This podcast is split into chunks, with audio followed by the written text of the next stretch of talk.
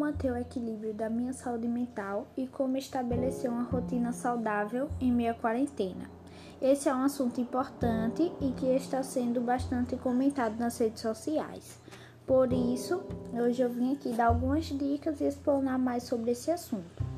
Mas antes de tudo, devemos entender o que é a saúde mental.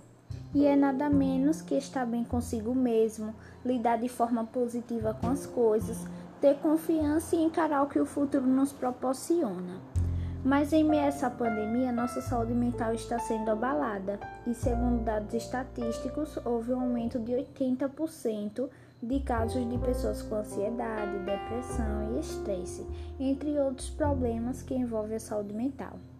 Inúmeras pessoas desacreditam a existência dessas dificuldades e, em casos de saúde mental afetada, a maioria das respostas são: deixe de inventar o que não tem, isso é coisa da sua imaginação, deixe de besteira. E palavras como essa são uma ponte para piorar ainda mais a situação de uma determinada pessoa.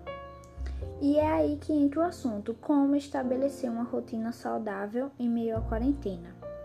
Quando nós criamos uma rotina, começamos a organizar nossa mente e a determinar o equilíbrio na nossa vida.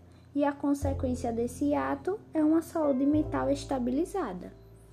E em relação ao tempo, o dia tem 24 horas, então dá muito bem para usufruirmos com sabedoria e fazer valer a pena cada minutinho do nosso tempo e eu separei aqui algumas dicas de rotina.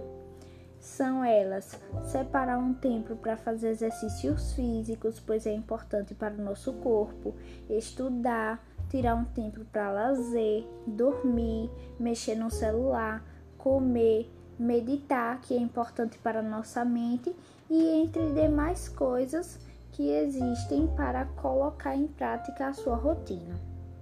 E o segredo de tudo é organizar o tempo, e ao fazer isso, vamos estar ocupando a nossa mente e inibindo a criação de problemas futuros. E aí, uma frase que eu finalizo o nosso podcast e que eu achei o máximo, pois ela se encaixa com o tema da saúde mental, do equilíbrio e de como estabelecer uma rotina saudável, é mente sã tem um corpo são.